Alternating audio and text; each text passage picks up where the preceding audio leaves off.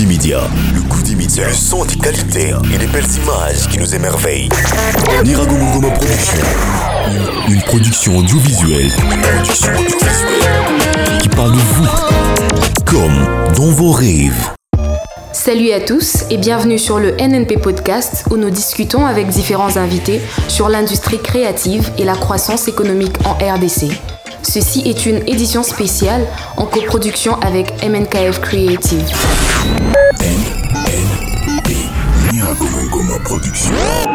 Joignez-nous pour vos productions audiovisuelles et des qualités.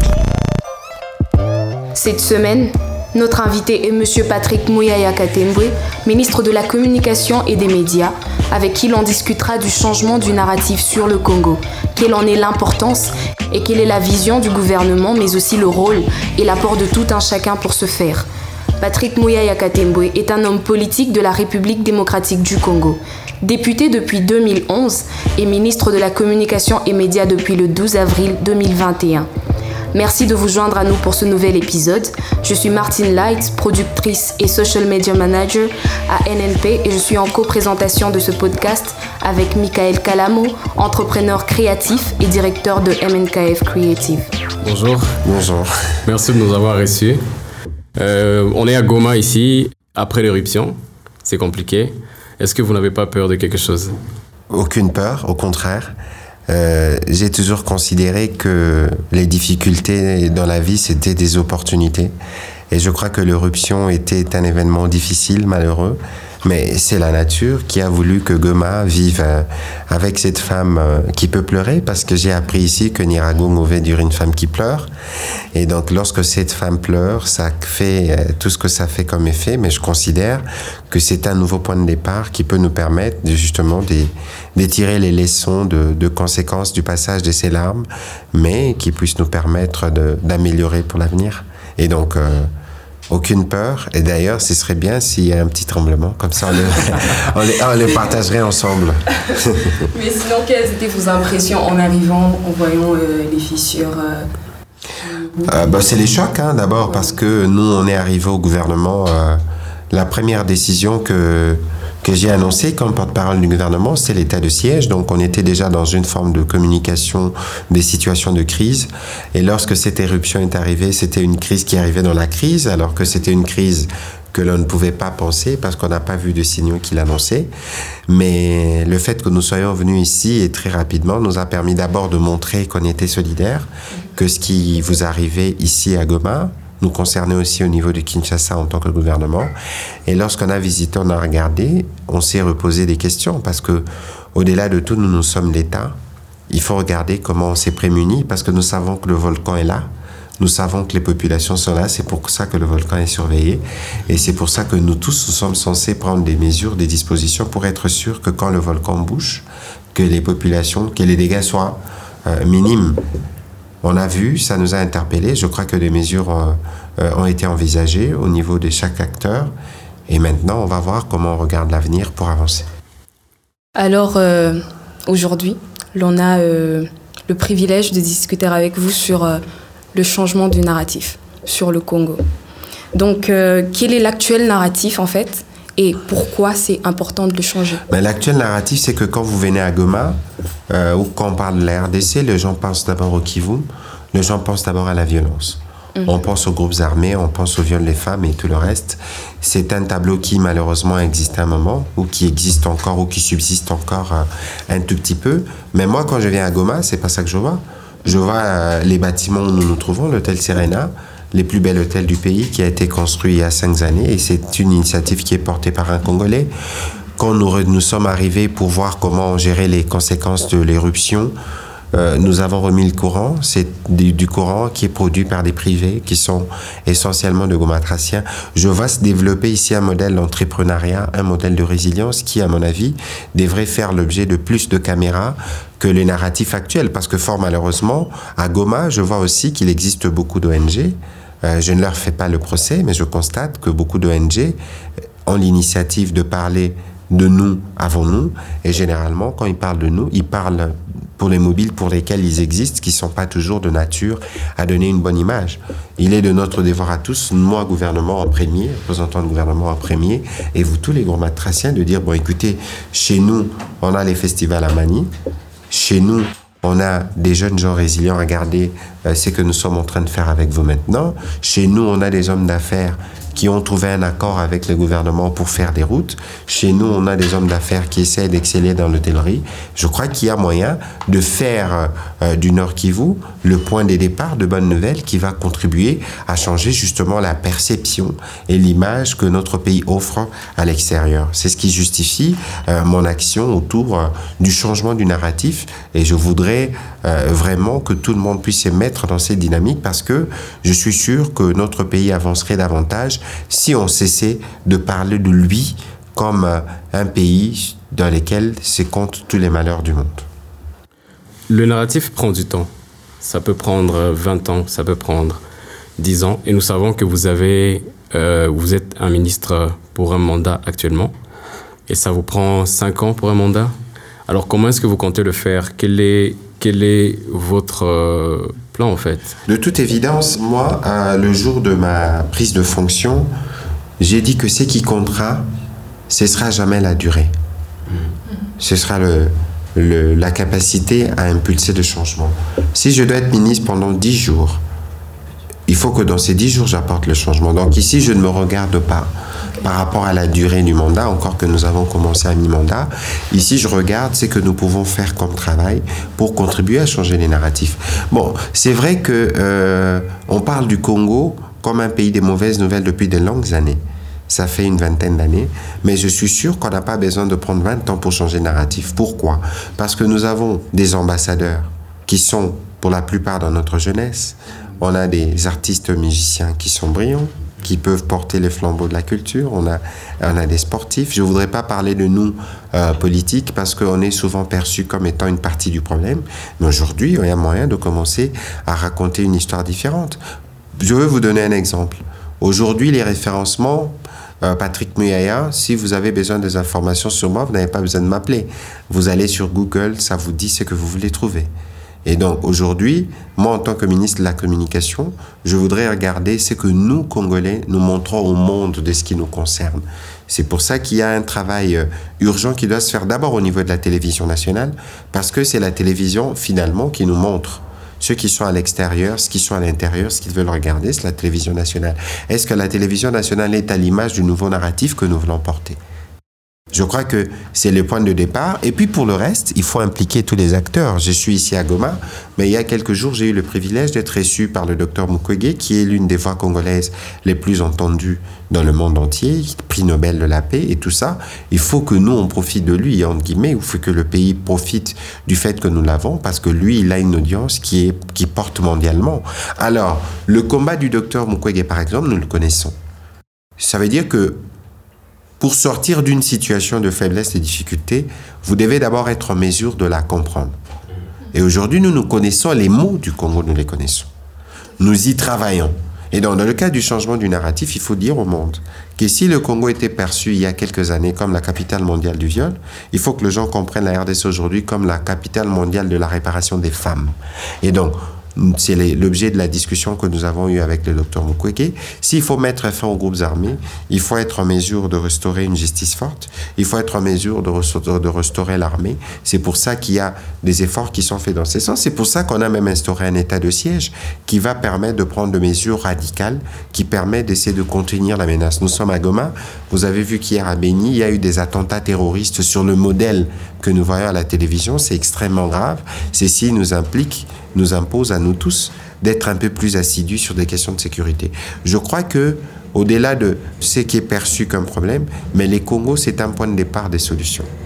Regardez par exemple le changement climatique. Le monde entier compte sur le poumon de la RDC pour sa survie.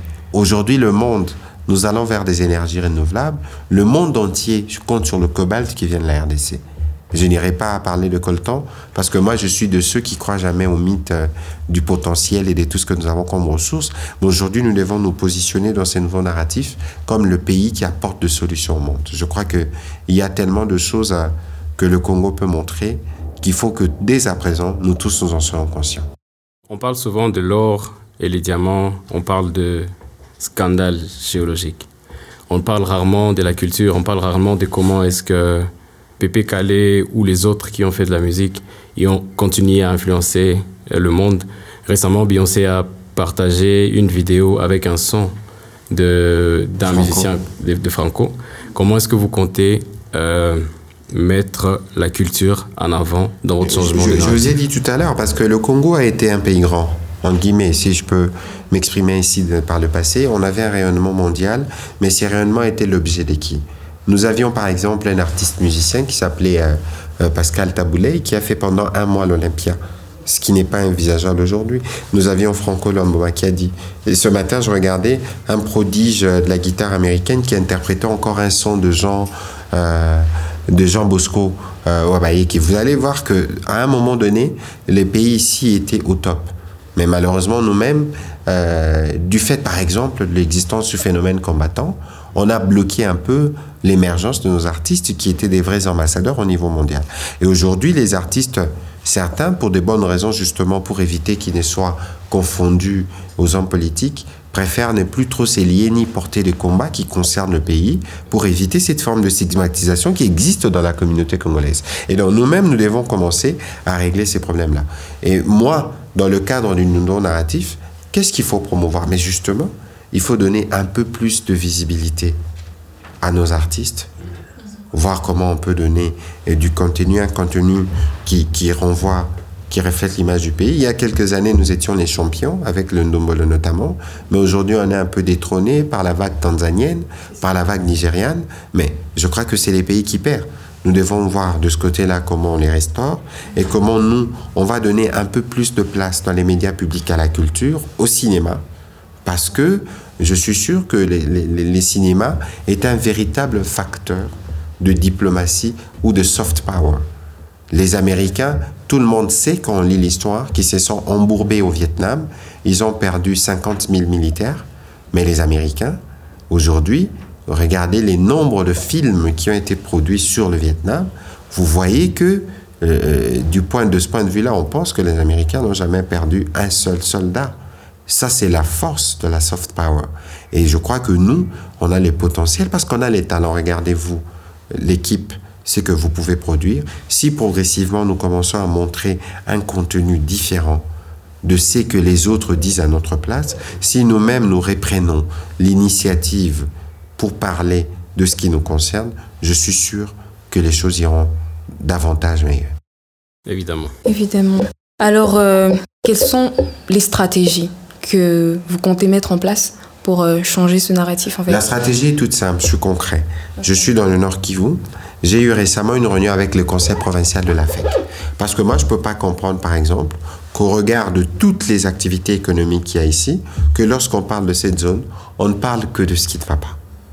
Je crois que si aujourd'hui on entre dans une dynamique collaborative avec les hommes d'affaires, on peut impulser pour que les gens regardent notre capacité à régler nos problèmes, notre résilience et les modèles économiques qui a été mis en place. Et donc la stratégie, c'est de faire cette mobilisation. Nous sommes dans le Nord Kivu. Qu'est-ce que les gobatraciens regardent à la télévision? Qu'est-ce que vous regardez dans vos télévisions? Moi, comme euh, autorité gouvernementale, les médias publics, j'en fais ma cible. La station provinciale d'ici doit être à niveau. La station provinciale ici doit être celle qui va, avant que la station nationale ne prenne le relais, nous montrer les merveilles de Virunga. Pourquoi sont seulement les Occidentaux qui vont le plus Virunga? Et pas le Congolais qui vient du Bandundu, du Congo central ou du Lalaba pour aller voir le merveille qu'il y a dans cette partie de notre pays? Pourquoi? Mais parce qu'on ne le montre pas. Parce qu'on pense que le tourisme, c'est une affaire de blanc, entre guillemets. Et donc, je crois qu'il y a moyen, progressivement, de commencer à montrer ce que nous représentons de positif et qui peut avoir un effet contagion. Donc, la stratégie, c'est de dire on va le faire de manière progressive on commence par le Nord Kivu parce que c'est là la clé, le point de départ de conflits armés et de tout ce qu'on dit depuis 1994. On va voir un peu dans le Sud Kivu et on va voir un peu comment on va booster pour montrer, y compris ce que nous avons comme diversité culturelle. Parce qu'aujourd'hui, regardez ce qui se passe ici. La question de la sécurité est une question qui est de plus en plus complexe parce qu'il semble que derrière chaque groupe armé, il y a une ethnie, il y a une tribu. Lorsque le gens, par réflexe, commencent à se dire que nous, les, je cite euh, comme ça, hein, c'est, c'est vraiment de manière euh, hasardeuse que je cite, que nous, par exemple, les Baoundés, ou nous, les, les, les, les Banandés, ou nous, tels, nous devons nous protéger nous-mêmes. Là, il doit y avoir une police. Nous nous tuons, nous tous en réalité, nous nous insécurisons. Et donc, et puis il y a cette forme d'exacerbation des questions ethniques. C'est vrai qu'il y a toujours des gens qui en tirent de conflits, mais nous avons nos différences à partir duquel nous devons construire. Nous devons être en mesure de savoir que, par exemple, Rumangabo, euh, ou, euh, euh, ou Rugari, ou Ruchuru, c'est des noms qui sont en Kinyarwanda, et Kinyarwanda, par exemple, est une langue congolaise. C'est des choses que les gens ne connaissent pas toujours. Et malheureusement, parce qu'on a comme une forme de méconnaissance de notre propre culture, ce qui fait que parfois on exacerbe des questions qui ne devraient pas l'être. Et donc tout ça, je crois que la connaissance de ce pays, de sa singularité, de ses spécificités, est un point qui peut nous aider à commencer à sortir justement de cette forme de, hein, de mauvaise vue qu'on donne de nous et qu'on commence progressivement à changer le narratif. Si nous comprenons bien ce que nous sommes, nous serons en mesure de bien les expliquer, de bien les démontrer à la face du monde. Vous avez parlé de l'importance de connaître l'histoire. Vous venez de parler de différents noms. Et euh, nous avons des auteurs comme Patrick Bacham, comme Arsène Tungali, ou comme euh, Maud Salomé, ou des novellistes comme Linda Joel, qui, sont, qui créent euh, continuellement, Martine et les scénaristes, par exemple. Quels seront vos collaborateurs dans, cette, dans ces sens-là? Puisque moi, j'ai étudié à l'école congolaise, on m'a appris euh, des textes de, des auteurs camerounais, en grande partie.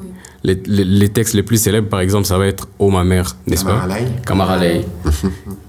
Comment est-ce que vous comptez, puisque je pense que la communication, elle part au-delà des institutions. Euh, la communication est liée directement à l'éducation. Lorsqu'on nous apprend euh, les livres de blanc, le colon, d'une certaine manière. On vous apprend à aimer une personne qui a fait X ou Y chose sur le Congo, mais vous ne savez pas ce qu'il a fait derrière. Vous, vous le prenez comme modèle, alors qu'il y a une façon de prendre euh, Patrick Bacham comme modèle pour ce qu'il a écrit, pour la créativité qu'il a. vous savez, avant même que vous continuiez sur votre question, c'est parce que nous ne faisons pas beaucoup de publicité sur nos modèles qui réussissent. Malheureusement, dans ce pays, on pense que les, ceux qui réussissent, ce sont ceux qui sont en politique, entre guillemets, ceux qui sont dans le foot ou ceux qui sont dans la musique parce qu'ils sont le plus vus. C'est parce que justement, il y en a une crise de modèle que nous ne présentons pas les autres Congolais qui réussissent dans les autres secteurs. Il y a trop des regards, trop d'attention sur la politique.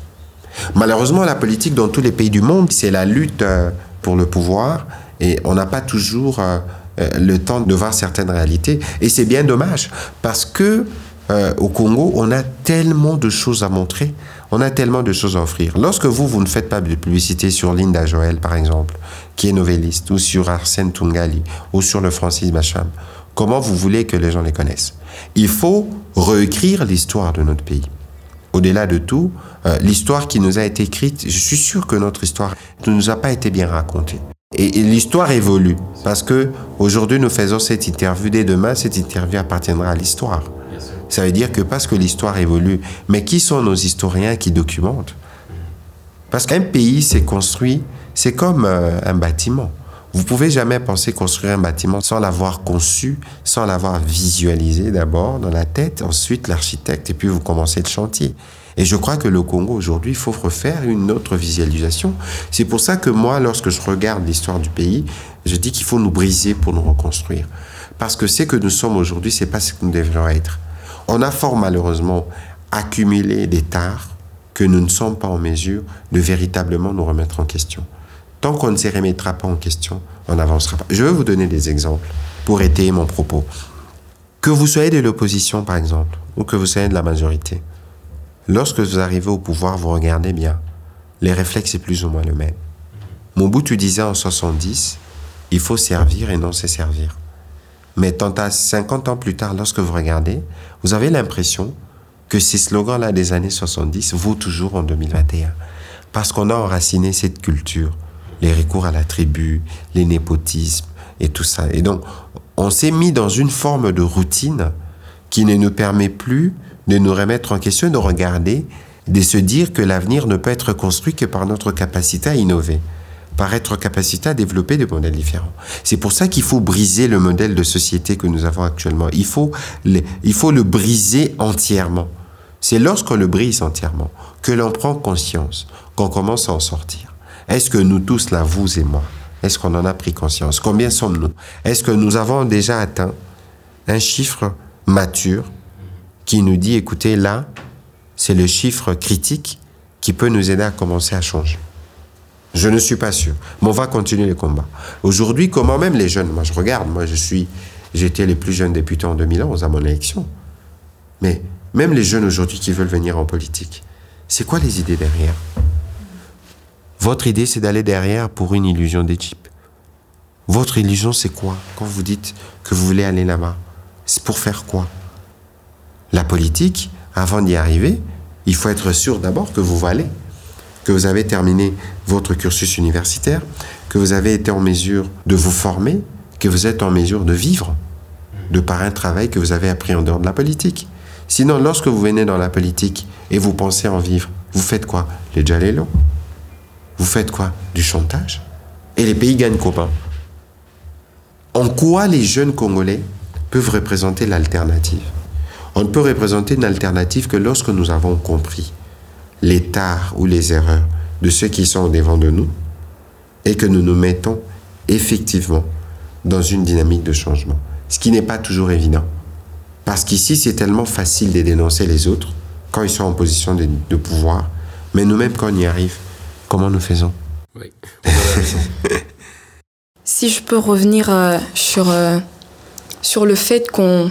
Je reviens un peu en arrière en fait, sur le fait qu'on ne présente que ce qui est mauvais si je peux le dire comme ça en fait. Bien sûr. Oui. Bien sûr. Oui. En fait, notre narratif, il y a, y a des gens qui vivent de ça. Il y a des gens qui, qui pour euh, gagner leur narratif, c'est pas les nôtres. C'est les narratifs qu'on nous impose par ceux qui profitent de cette situation de désordre. Tout à fait. Alors comment, en fait, comment est-ce que on s'y prendra pour, pour changer cette chose parce Mais comment c'est d'abord être conscient mm. qu'on parle de nous en mal? Je crois que vous tous vous en conviendrez avec moi que quand on parle du Congo, on parle d'un pays dévasté par la guerre, on parle de violences sexuelles, on parle de tout ce qui, tout ce qui concerne violation de droits humains. Mais nous, nous tous, nous savons ici que même si cela existe, encore que ce n'est pas systématique dans tous les coins de la province, ok Mais il y a aussi de bonnes choses. Il y a une jeunesse qui est résiliente. Il y a une jeunesse qui innove. Regardez-vous. Vous avez la vingtaine. Regardez ce que vous faites. Qu'est-ce que ça représente? Est-ce qu'on ne peut pas parler de ça? Est-ce qu'on ne peut pas parler de vos hommes d'affaires qui ont trouvé un modus operandi avec le gouvernement provincial pour construire de routes, pour faire l'électricité, pourquoi on ne parlerait pas de ça? Pourquoi on va laisser les autres raconter ce qui est mal chez nous pour leur permettre de vivre? Pourquoi nous-mêmes, nous ne commençons pas, en utilisant nos propres moyens, à raconter une nouvelle histoire de notre pays et, ici, je suis désolé, parce que le pays n'appartient pas qu'aux hommes politiques. Parce que la tendance pour certains d'entre nous, c'est de croire, bon, euh, mais le président Tshisekedi, moi, je l'aime pas. Mouyaya, je l'aime pas. Et du coup, vous vous mettez à vous attaquer à Mouyaya, entre guillemets, qui est passager. Et vous ne regardez pas le président Tshisekedi comme c'est lui qui porte le Congo et que quoi qu'il en soit, que vous l'aimiez ou pas, c'est lui qui est le président de la République et qui mérite d'une manière ou d'une autre un soutien de tout le monde. Parce que le combat que nous portons, regardez l'état actuel du pays. Mm. Même si Michael Calamo et tous les amis ici qui sont brillants, si on vous confiait la direction de ce pays, vous ne le changez pas en cinq ans parce qu'il y a tellement des retards que nous avons accumulés mhm. qui feront que c'est compliqué. Donc aujourd'hui, il faut que nous tous, qu'on soit en mesure de nous mettre à l'évidence pour dire, ça c'est la part de politique. Moi, ma part, c'est laquelle? Qu'est-ce que moi je fais pour moi Vous avez tous des comptes Twitter, vous avez tous des comptes Instagram. Il y a des gens qu'on appelle des influenceurs, mais ils sont des influenceurs parce qu'ils montrent justement un aspect de vie. Est-ce qu'aujourd'hui on ne peut pas dans les cas du changement de narratif, nous convenir avec les amis des Goma que dorénavant, nous tous sur Instagram, on va dire, on va changer les narratifs. On va parler de notre potentiel touristique. On va faire un focus sur le parc de Virunga.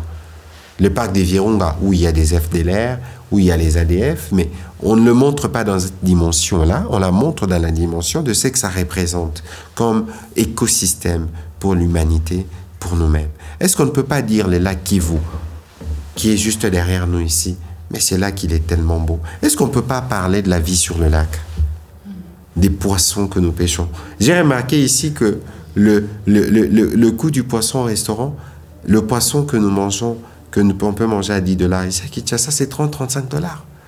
Ici, c'est bio, c'est naturel, le coût de la vie ici. Mais est-ce qu'il n'y a pas moyen de commencer à faire un focus sur le quotidien, sur comment nous développons un modèle de résilience? Ici, à Goma, j'ai vu Kivu International School. Bon, on va me dire que c'est une école privée, mais les standards que j'ai vus là-bas, mais même les écoles consulaires de Kinshasa ne peuvent pas rivaliser. C'est un enfant de Goma qui dirige cette école. Mais pourquoi on ne ferait pas un focus sur des choses comme ça? Ce serait beaucoup plus intéressant pour le monde de commencer à regarder le Congo sous les prismes de la résilience. Parce qu'au-delà de tous les malheurs, au-delà de l'éruption, au-delà de groupes armés, nous sourions, nous dansons, nous mangeons. Et est-ce qu'il y a quelque chose de plus beau qu'on peut montrer à l'humanité? Je, ne pense suis, pas. je suis parfaitement d'accord avec vous, mais tout ce que vous avez énuméré là-bas, nous sommes déjà dans le processus. J'ai dit, sous réserve de toute l'équipe et tous les amis qui sont en train de travailler avec nous, il y a Fabien que j'ai dit qui est dans la salle et qui est à Sighted et qui ont créé un compte qui s'appelle Bukavu Explorer. Ils présentent la ville de Bukavu comme vous ne la verrez jamais sur les médias, jamais sur, euh, sur n'importe quelle chaîne. Il y a euh, NNP, on a travaillé ensemble sur euh, une, série, une série de vidéos, n'est-ce pas, qui était focalisée sur les actions des gens. On a notamment parlé de Joséphine Désé, on a parlé de beaucoup de gens qui ont qui font des choses et qui représentent la République d'une autre manière. Alors, ça me pousse à vous poser la question de savoir quels sont vos collaborateurs. Puisque le président lui-même, la première interview qu'il a donnée lorsqu'il est venu, la première fois qu'il parle sur les médias, c'était en France. Il a parlé à France 24. Alors, vous nous posez la question, est-ce que nous ne pouvons pas faire Nous faisons. Quels sont vos collaborateurs? Mais mes collaborateurs, excusez-moi, c'est vous tous. Parce que moi, je suis le ministre de la Communication. Dans la communication, tout le monde est acteur. Regardez. Je ne sais pas combien d'entre vous sont allés dans une école de journalisme. Moi, pas en tout cas. Moi, pas en tout cas. pas du tout. Mais ce que vous faites, c'est quoi? Ça s'apparente C'est pas du journalisme un peu? C'est du journalisme. C'est du journalisme, n'est-ce pas? Ça veut dire qu'aujourd'hui, avec l'évolution du monde, tout le monde a la parole. Les réseaux sociaux, personne ne peut vous la priver. Et donc, c'est vrai qu'il y a. Je ne voudrais pas rentrer dans la. Moi-même, je suis un ancien journaliste si je ne le suis pas toujours. Mais je voudrais pas rentrer dans les considérations. La première fois, le président s'est exprimé sur France 24 ou sur TV5 et tout ça. Je crois que moi, l'idée, c'est de dire qu'est-ce que nous montrons? L'idée, c'est de dire est-ce que, en recourant à nos médias, notre message sera suffisamment entendu? Parce que parfois, c'est fonction du public que vous ciblez. Est-ce que si vous voulez parler au monde entier, vous recourez aux médias? Qui sont ceux-là. Si vous voulez parler au Congolais, vous recourez aux médias. Et donc, pour revenir à votre question, mes collaborateurs, c'est vous. C'est lui qui parle de Sud Kivu Explorer. Bukavu Explorer. Bukavu Explorer. Je n'étais pas encore encore que dans ce que je vois de Bukavu aujourd'hui, j'ai que de larmes aux yeux, parce que c'était mieux que Goma. Vous n'étiez peut-être pas encore né. Mais l'idée, c'est de dire aujourd'hui, c'est ça qu'il faut promouvoir. Moi, je suis ministre de la Communication. J'aimerais bien voir Bukavu Explorer. Est-ce que ce sont des reportages Qu'est-ce qu'ils montrent? Mais on les diffusera à la chaîne nationale. C'est une, c'est une possibilité pour commencer à montrer autre chose. C'est aussi ça pourquoi, dans les cas de notre action comme gouvernement, on va voir comment on va renforcer la station locale ici. Parce qu'il faut que nous ayons des unités de production, des boîtes de production qui vont travailler à nous montrer ce qui est positif chez nous, mais que nous ne montrons pas parce que regardez, si vous voulez raconter les malheurs de la RDC, vous pouvez commencer du 1er janvier au 31 décembre. Ah Il y en aura toujours. Et croyez-moi, pour chaque pays au monde, même les pays les plus civilisés, si vous voulez raconter des mauvaises choses, vous pouvez commencer aussi du 1er janvier au 31 décembre. Donc c'est la même réalité. Mais pourquoi nous, on n'inverserait pas les choses? Pourquoi nous, on commencerait pas à raconter les bonnes choses du 1er janvier au 31 décembre? Pourquoi nous, on ne serait pas en train de dire les efforts qui sont faits? Parce que malheureusement, je crois, parce qu'on n'aime pas la tête de ceux qui sont au gouvernement, on veut même pas considérer les efforts qui sont faits. Je vous donne un exemple sur la question de la sécurité. Ça fait 25 ans que ça dure. On ne trouve toujours pas des solutions. Maintenant, on va faire l'état de siège qui est un mécanisme prévu par la Constitution qui va venir peut-être arrêter l'hémorragie, nous espérons, régler le problème le plus urgent. Parce que fort malheureusement, dans ce pays, il n'y a plus autorité de l'État depuis bien longtemps. La part de l'autorité de l'État qui reste, c'est peut-être la part oppressive ou c'est la part de la pression. on n'a pas vu l'autorité de l'État qui planifie, qui projette. Alors, on va blâmer sans doute les politiciens, nous on va encaisser. Mais quelle est votre part de responsabilité en tant que citoyen? Parce que la construction d'un pays est une œuvre collective. Quelle est votre part dans ces combats-là Aujourd'hui, les jeunes, sur Twitter, c'est tellement facile. Rentrer dedans, rentrer dedans, rentrer dedans, rentrer dedans.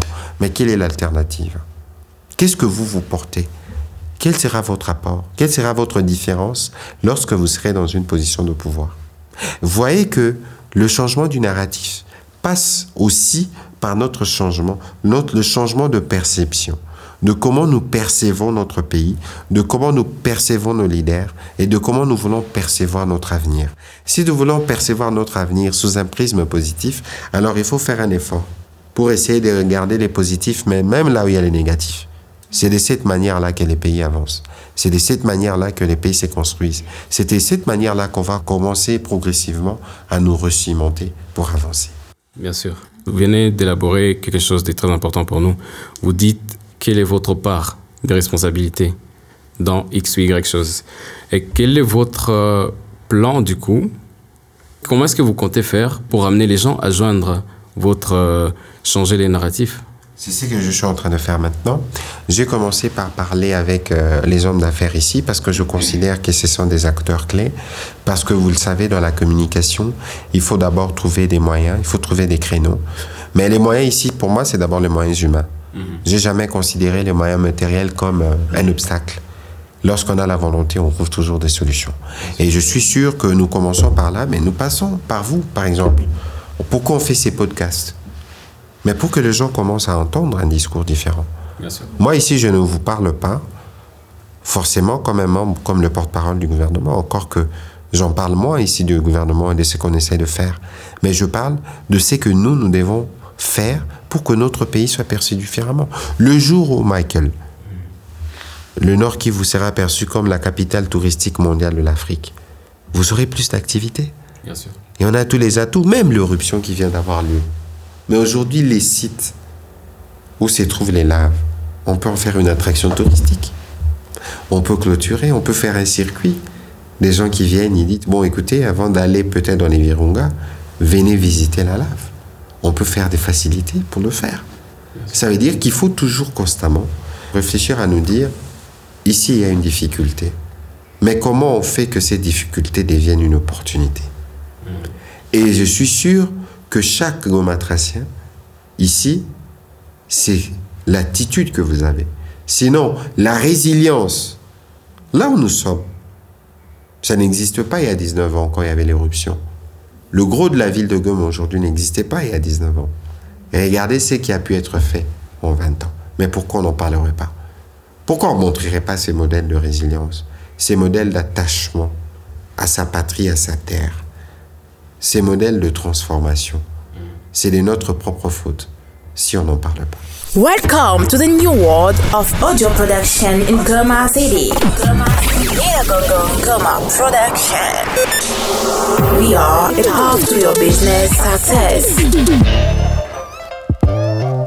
Euh, C'était le NNP Podcast, une édition spéciale produite par Niragon Gongoma Production et MNKF Création. J'ai un mot de la fin quand même.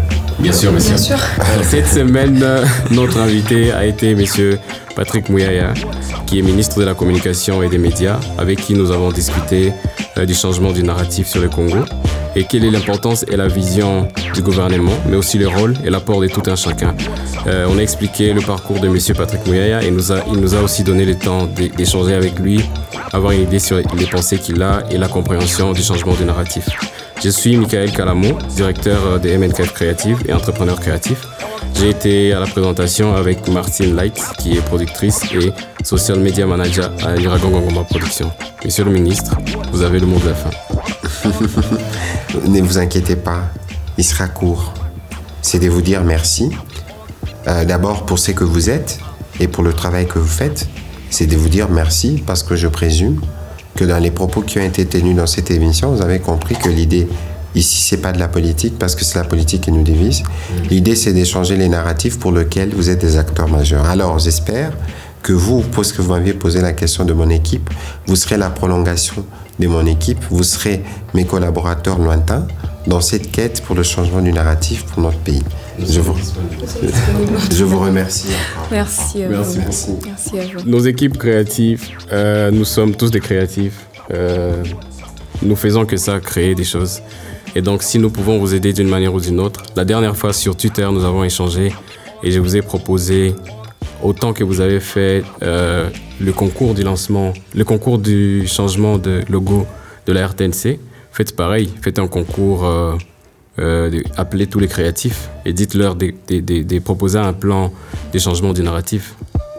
C'est une proposition. Écoutez, parce que nous sommes à Goma, aidez-moi à le faire pour les gens de Goma. Faites-le, commencez et on verra comment on va progresser. Merci beaucoup Merci. Merci. et à la prochaine. À la prochaine. Production. Joignez-nous pour vos productions audiovisuelles.